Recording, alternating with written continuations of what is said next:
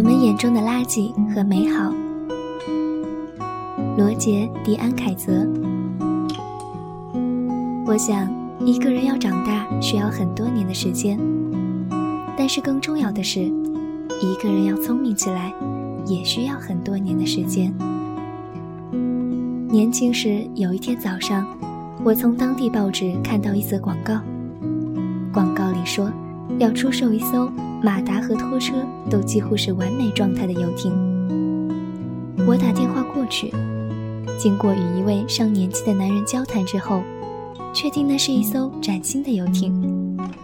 以这个价格，我不可能买到比它更好的游艇了。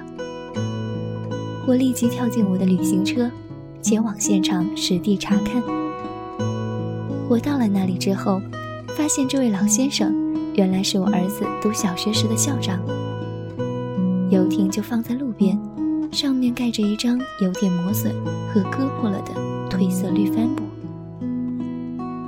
我往后退了几步，让老先生解开帆布的绑绳，然后将它掀开。我眼睛睁得大大的，在内心自言自语地说：“这该死的东西只不过是一堆垃圾。”我是不会买这堆垃圾的，不管是什么价钱。我很客气地解释说，这艘游艇用来去三角洲钓鱼太小了点儿。然后我就回家了。那一天，我一整天都在徘徊着，想不通为什么会有人在一件破旧的东西里看到了美。由于世事艰难，几个星期之前。我考虑要卖掉我那辆1996年产的雪佛兰卡车，尽管这辆车已经有十四年了，但其状况仍然是完美的。当然，卡车有正常的磨损，但是我一直都打理得很好，所以它对我也照顾得非常好。与我这辆车同类型的新车，价钱大约是四万两千美元。所以当我听说，代理车行给我的车开出的价格为三千五百美元的时候，我感到十分惊讶。这辆旧卡车具有金子般的心，它完全能够跟摆设在展厅里动也不动的那些闪闪发光的新车一样胜任工作。难道这个车行代理的人就没有意识到这点吗？